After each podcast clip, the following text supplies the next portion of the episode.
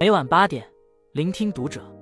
各位听友们，读者原创专栏现已全新上线，关注读者首页即可收听。今晚读者君给大家分享的文章来自作者福琴。也许你该找个人聊聊，每一种痛苦都藏着觉醒。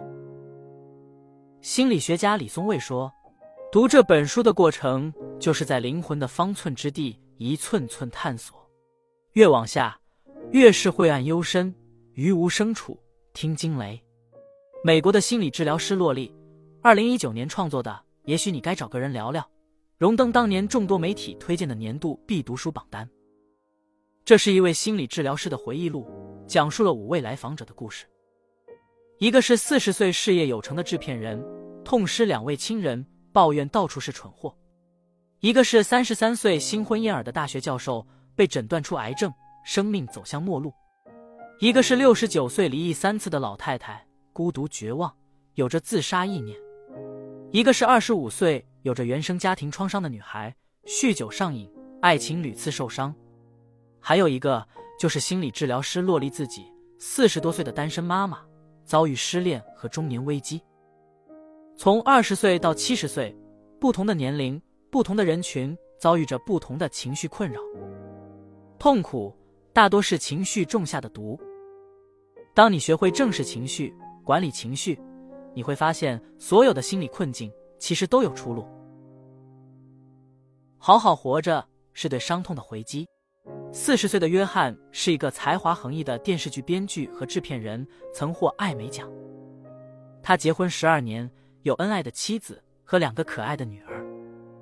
看似完美的人生，约翰却怨声载道，人人都苛刻，处处是蠢货。夫妻二人都去做心理治疗。约翰却瞒着妻子。约翰吹毛求疵的背后，其实藏着无法触碰的伤痛。约翰六岁时，母亲车祸身亡。母亲是名戏剧老师，当天晚上外出排练，他曾央求母亲早点回家。他认为是自己害死了母亲，母亲着急开车回家，才会导致车祸。长大后，约翰结婚生子，妻子和一儿一女被他视若珍宝。他拍摄的第一部电视剧好不容易热映，妻子却觉得备受冷落。在一次举家出游前，妻子约法三章，希望约翰不要接电话。电话响了，约翰忍不住想看看是谁打来的。正巧一辆酒驾的越野车迎面撞来，六岁的儿子盖比当场身亡。盖比死后，约翰闭口不谈盖比，若无其事的正常参加各种活动。妻子无法理解。怎么会有这么铁石心肠的人？而真相是，那一整年里，约翰惊魂未定，痛苦麻木。第二年，他每天早上醒来都想去死。后来，他们又生下一个女儿。约翰担心对小女儿的宠爱是对盖比的遗忘与背叛，悲痛成了约翰和盖比之间的纽带，似乎只有持续悲痛才能表达对盖比的悔恨和思念。在心理治疗师的开导下。约翰渐渐敞开心扉，和妻子恢复了交流。两次遭遇至亲的意外身亡，约翰痛不欲生，愧疚自责，把责任都揽到了自己身上。他像一只刺猬一样，浑身是刺，拒人于千里之外，孤零零的舔舐伤口。而虚张声势的强硬下，却是一颗脆弱孤独的心。刺猬有时候比兔子更渴望拥抱，却不知道如何拥抱。失去亲人。悲痛、遗憾是人之常情，但是长期沉溺悲痛、过分自责就是作茧自缚。一个人在心底翻江倒海，痛苦只会变本加厉，从此越陷越深。卸下铠甲，学会倾诉，才能收获拥抱，痛苦减半。走出伤痛，好好活着，不是对逝去亲人的背叛，而是对他们的最好告慰。向死而生。是对生命的尊重。三十三岁的朱莉是一名大学教授，刚刚拿到大学的终身教职，准备结婚生子。蜜月旅行归来，怀孕的惊喜被癌症的确诊消息击得粉碎。他们笑着笑着，哭出了眼泪。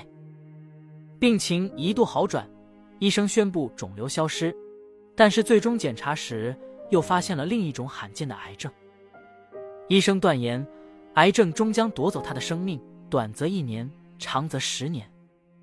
曾经以为遥远的死亡，突然间变得近在咫尺。生命充满了不确定性，朱莉不想坐以待毙，而是决定按照自己的意愿生活。她想生个孩子，即使经历了两次流产，还是决定再尝试一次。她向往超市收银员的工作，不顾丈夫的惊讶，直接应聘入职。为了保命，她必须决定舍弃哪些器官，保留哪些器官。即便如此，死神依然没有饶过她。她深知自己时日不多，努力和死神赛跑。她给丈夫写了一本书，希望他以后重新找个老婆，永远被爱萦绕。她策划了自己的葬礼，亲手写下讣告。她活着的每一天都被深深爱着。朱莉去世后，出席葬礼的人居然多达几百人。除了悲伤，更多的是美好回忆。朱莉前半生努力拼搏，以为未来可期，可是突然被告知没有了未来。生命进入倒计时，悲伤无济于事，她有了向死而生的勇气。她争分夺秒的完成遗愿清单，打破常规去做实实在在的事情，还要和爱人温柔告别。生命不可控，死亡不可期。拥有时。直到一切是寻常，失去时方知万物皆珍贵。感情行至末路，开始怀念对方的美好；生命走到尽头，开始领悟生命的宝贵。海德格尔说：“向死而生的意义是，当你无限接近死亡，才能深切体会生的意义。我们无法延长生命的长度，但可以拓展生命的宽度。珍惜拥有，活好当下，才是对生命的尊重。”勇敢改变是对衰老的答复。六十九岁的瑞塔觉得自己的人生就是一场悲剧。他离婚三次，四个子女都深陷泥潭，而且老死不相往来。他决定，如果七十岁生日前生活没有起色，就了结此生。为了寻求改变，他向心理治疗师洛丽求助。二十岁时，瑞塔遇到第一任丈夫，但好景不长。孩子出生后，争吵愈演愈烈，丈夫常常在酗酒后对她和孩子们大打出手。瑞塔没有勇气离开，反而加入了酗酒的行列，看着丈夫虐待孩子们也无动于衷。直到儿子吸毒，三十九岁的瑞塔才彻底醒悟。她带着十几岁的孩子们断然离开，但是他们早就伤痕累累。此后两段婚姻都草草结束。之后十年，瑞塔过着形单影只的生活。去年，他结识了六十五岁的麦伦，两人形影不离，直到麦伦在社交软件上遇到他人。瑞塔的生活再次陷入死寂，他决定重拾画笔。邻居凯尔一家对瑞塔的绘画才能大加赞赏，两个孩子拜他为师。而且经过凯尔的策划和宣传，瑞塔开始接到各种订单。几周后，麦伦意识到瑞塔才是自己所爱。向他表白心迹，并且吻了他。惊慌失措的瑞塔打了他一巴掌，然后避而不见。两个月后，瑞塔鼓足勇气给麦伦和每个孩子都写了一封信，坦白了自己的一生。麦伦和瑞塔重归于好，帮他举办了一个热闹的七十岁生日会。人到迟暮，还能改变吗？瑞塔困在过去的失败里，坚称自己不会有任何改变。但最终，他重新拥有了爱情、亲情，还意外收获了事业、爱好。衰老是自然规律，变好却是自我选择。老年不是蹉跎悔恨的代名词，即使你年轻时一事无成，过去的失败不妨碍你过好现在。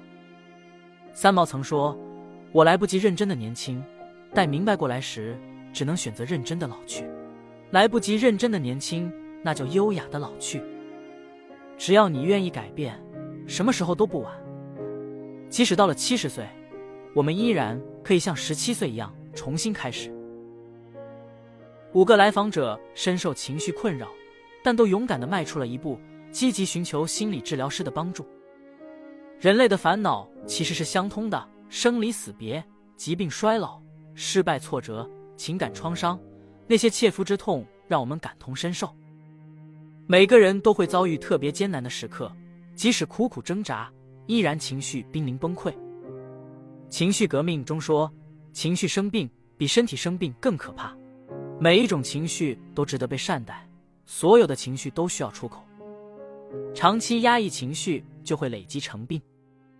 当你深受情绪困扰时，不妨找个人聊聊，让不良的情绪尽快得到缓解、释放。你的情绪决定了你的幸福程度，情绪健康稳定就是你的福气。管理情绪就是成年人最好的养生。关注读者，与君共勉。